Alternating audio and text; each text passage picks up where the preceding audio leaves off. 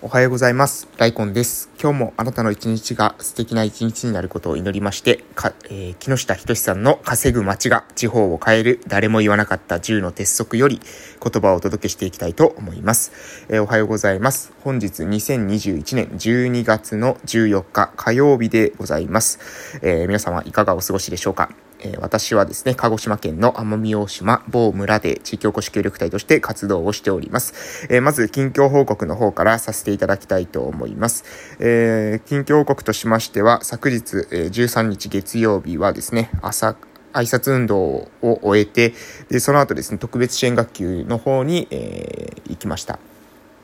朝の挨拶運動がですね、昨日は、え、いっぱい人がですね、立ってて、んな、何事かなっていうふうに思ったんですけど、なんか秋の交通安全期間みたいなもの、なことを言ってたので、もしかしたらね、交通安全週間なのかな？えー、もしかすると今日もですね、結構いっぱいの人がですね、立っているのかもしれません。えー、こういったなんかね、あの、交通安全キャンペーンみたいなものがあるとですね、結構立って、立つっていうのはですね、えー、村の特徴というか、あの、面白いなと 見てて思います。えー、その後もね、あの、もちろん、あの、ちょっと多少継続してくれると、さらに、え嬉しいんだけどなというちょっと高望み感もありますが、えー、そ、そこをね、あの、思っておる ところでございます。えー、まあ私たちはね、あの、できる範囲で毎日コツコツですね、え、継続しながら、そういったキャンペーン的な時にはですね、えー、村の人たちも、えー、入ってきて、えー、っていう感じで、ま、まあ、あの、バランスを取りながらですね、やっていけたらいいのかなというふうに思いました。で、えー、昨日ですね、えー、一日ですね、村の交流拠点、ゼントキアンの方にいたんですけれども、えー、午前午後ですね、ともに、まあ、あの、そこで過ごしたわけですが、えー、そこで過ごしつつ、えー、っとですね、私たちの、その、私ので、あの、父の実家ですね、を今から、えー、修繕していくっていうのをですね、今週の土曜日、えー、日曜日に控えているので、えー、その期間、えー、そこに向けてですね、の話し合いというか打ち合わせみたいなことをですね、昨日はさせていただきました。で、えー、その中でね、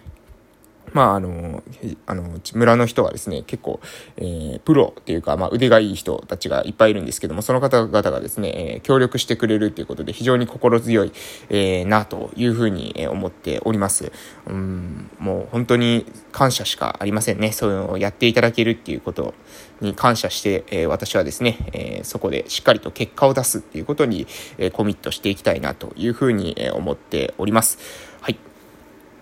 そうですね。まあ、そんな感じでございます。あ、あとですね、えっと、15日ですね、12月の15日、12月の22日に、えー、ハーバリウムのワークショップがですね、ゼントキアンでありまして、で、えー、1回ですね、先月もしたんです。先月もしたので、そこで好評だったのでね、えー、今週、今月もね、2回しようということで、え、12月15日、12月22日に、ハーバリウムワークショップを、え、行うというような、え、段取りでございます。えー、で、22 22日に関しては、確か午前中だけなんですけど、15日は丸1日ということで、えー、まあね、あの、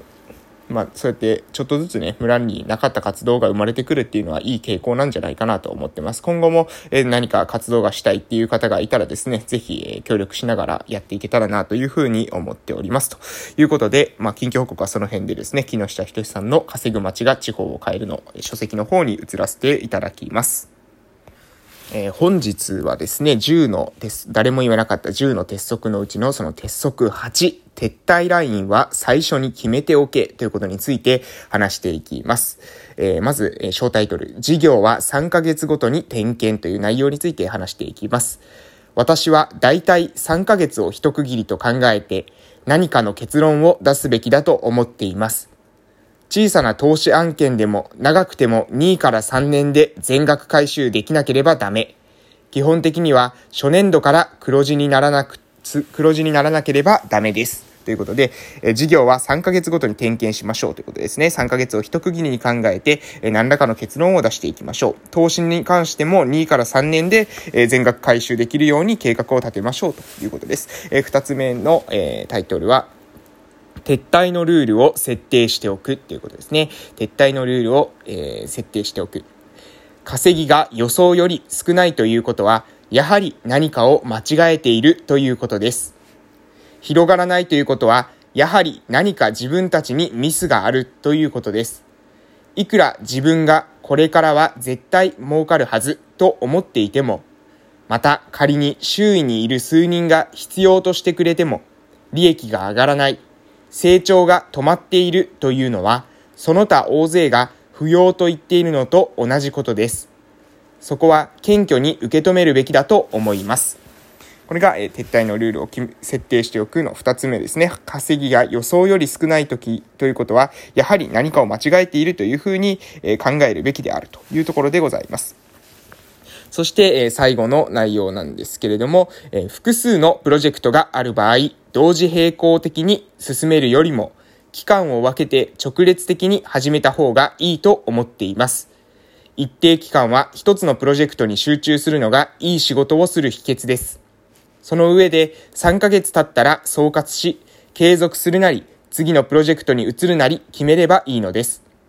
ちなみに、ベンチャー企業でも、トヨタのような自動車生産現場でもよく指摘されることです。あちなみにこれはベンチャー企業でもトヨタのような自動車生産現場でもよく指摘されることです。計画書を綿密に練り上げ、満を持してプロジェクトを立ち上げたりすると、絶対に失敗できないというプレッシャーで、かえって縮こまってしまいがちです。最初はシンプルに考えて、短期間で立ち上げ、常に改善を繰り返していくことによって正解に近づいていく。それでもダメならば、さっさと引き上げて次を考える。結果的にこの方がうまうまくいきやすいものですというところで、えー、本日の内容え、3つの3箇所からですねえ、抜粋させていただきましたが、えー、本日は鉄則その8ですね。鉄則その8、撤退ラインは最初に決めておけという内容でした。まずは、え事業は3ヶ月ごとに対、えー、点検しましょうと。基本的には初年度から、え、黒字に、え、投資をするとしてもですね、え、2から3年で必ず全額回収できるように、基本的には初年度から黒字になるような、え、計画というものを立てるべきであると。で、えー、ということをですね、木下さん言っています。そして、撤退、徹底、えー、撤退のルールを設定しておくということですね。撤退のルールを設定しておくということで、えー、稼ぎが予想より少ないっていうことになった場合には、自分たちが何かですね、ミスを犯しているっていうふうに、自分たちの計算が甘かった、見積もりが甘かった、えー、考え方が甘かったというふうに考えるべきであるということですね。え、これをしないと、こ、え、ここでですね、撤退ラインを決めていないと、最終的にですね、事業がもう右にも左にも、動かない、え赤字垂れ流してですね、どうにもならないっていう状況まで、えー、だらだら続けることになってしまうので、えそれはよろしくないということですね。えー、しっかり、えとですね、自分たちがやっている事業というものが、え成り立っているかどうかっていうこと、えー、ま、えー、これでいけるのかどうかってことをしっかり考える必要があるというところで、えございます。